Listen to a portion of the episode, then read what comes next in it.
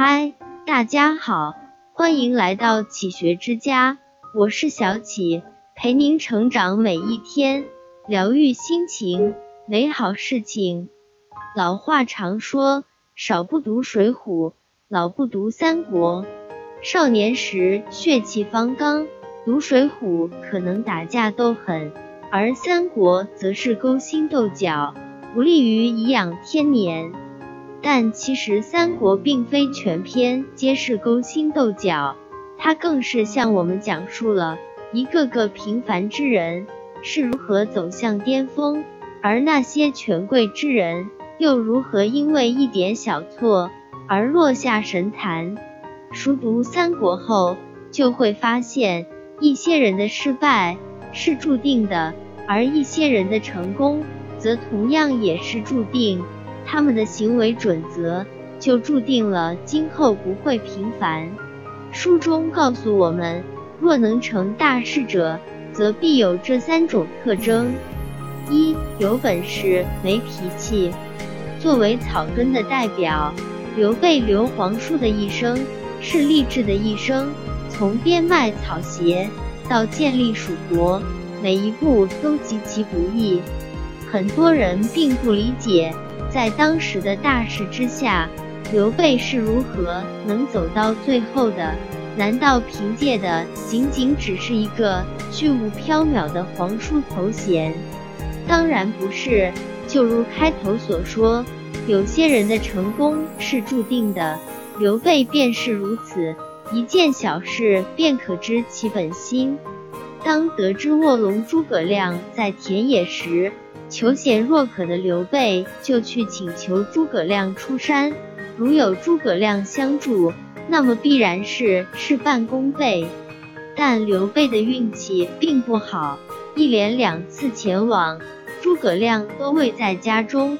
此时的刘备是一方诸侯，虽然势力不大，但小有权力，而诸葛亮也不过是一个有名头的乡野村夫。很多人都劝告刘备不要再前往，不仅掉了面子，还落不到好处。但刘备还是执意前往。终于，他在第三次成功见到了诸葛亮，并说服他出山相助。在此后的生涯中，诸葛亮确实功劳巨大。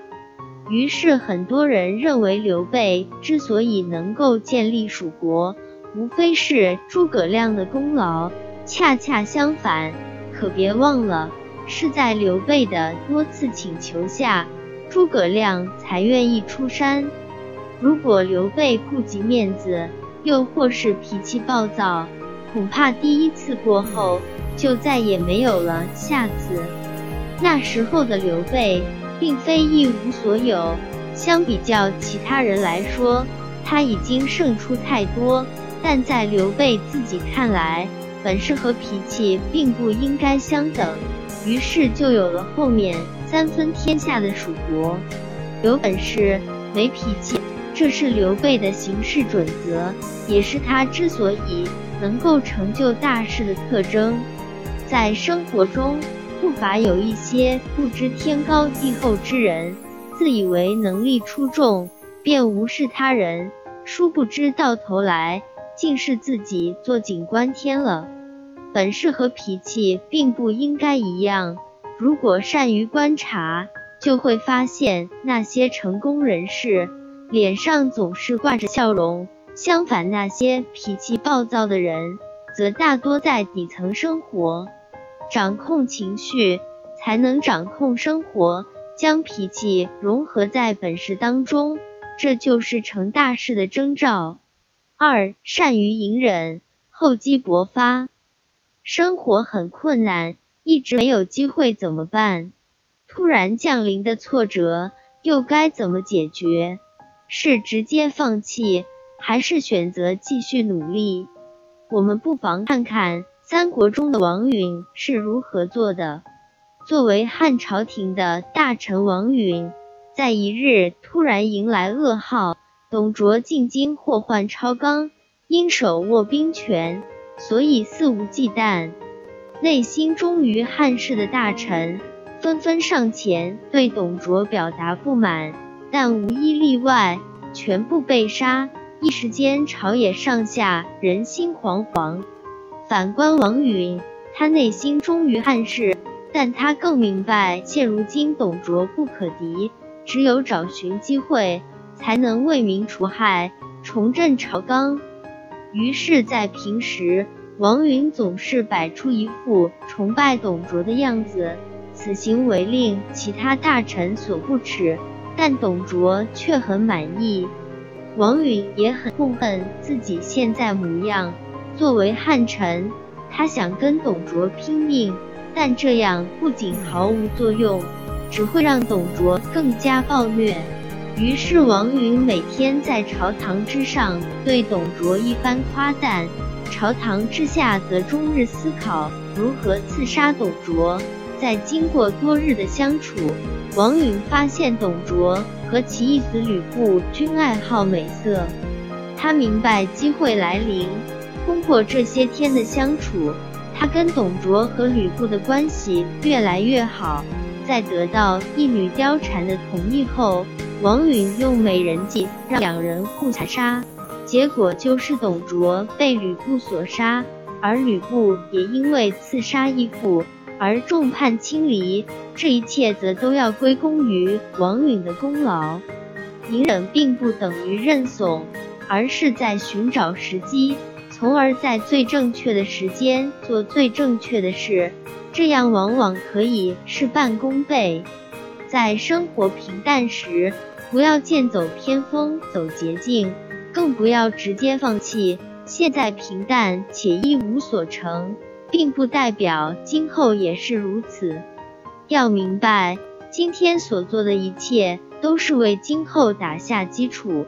每天学习一点点，才能在机会到来之际一飞冲天，而不是懊悔自己当初为什么没有努力。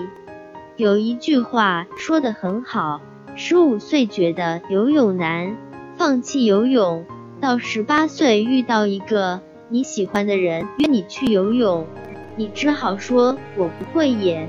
十八岁觉得英文难，放弃英文。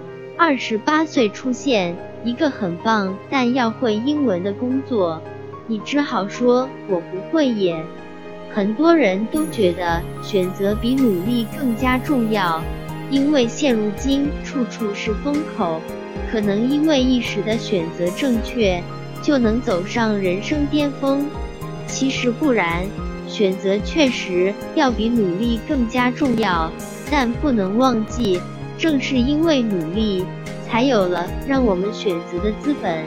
如果每天一事无成，不学习不进步，那么什么时候可以做选择呢？隐忍一时，并非失败，厚积薄发才是成功真谛。成大事者会隐忍，懂爆发。三做事有度，做人有义。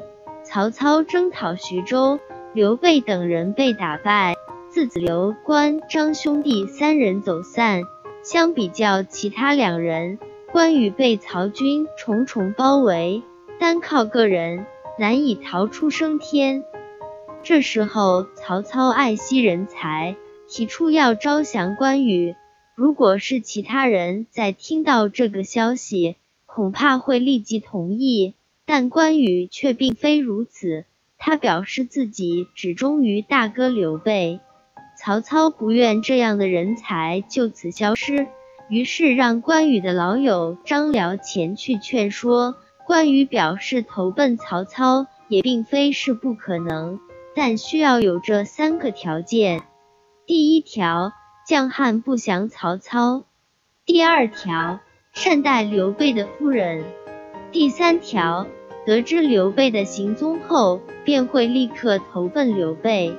在接纳关羽后，为了让他长久留下，曹操凡是得到好的东西，都会第一时间送到关羽处。曹操的优待，甚至让其他将领眼红。但关羽内心的底线依旧不为所动，这就是关羽跟其他人的不同之处。在曹操营中的关羽也并非是花瓶，在得知曹军遇上大敌后，他亲自出手斩颜良、诛文丑，来报答曹操的恩情。在得知刘备的下落后，关羽当即辞别了曹操。尽管在这里他生活很好，回到刘备身边必然贫苦，但他还是毅然决然地离开了。这就是做人有义。得知关羽要离开，曹操的部将纷纷请求曹操，希望他杀了关羽，不然以后必然是一个大敌。但曹操拒绝了他们，这就是做事有度。在后来赤壁之战过后，也正因为曹操此举，关羽宁愿受罚，也将其放走。成大事者，做事必然有一个衡量的标准。曹操之所以能够成为枭雄，就是因为做事有度，这才能够一步一步走到最高。一个人一旦越过了底线，不仅名声受损。此后底线只会越来越低，最终做出不可控的事情，只会有害无益。有本事没脾气，生活如意，受人欢迎，善于隐忍，厚积薄发，善于抓住机会，一飞冲天，走上巅峰。做事有度，有人有义，做人做事有底线，成功目标无上限。一个人如果有这三个特征，那么不管是在生活中还是在事业上，肯定会顺风顺水，事业不愁。这里是启学之家，让我们因为爱和梦想一起前行。更多精彩内容，搜“启学之家”，关注我们就可以了。感谢收听，下期再见。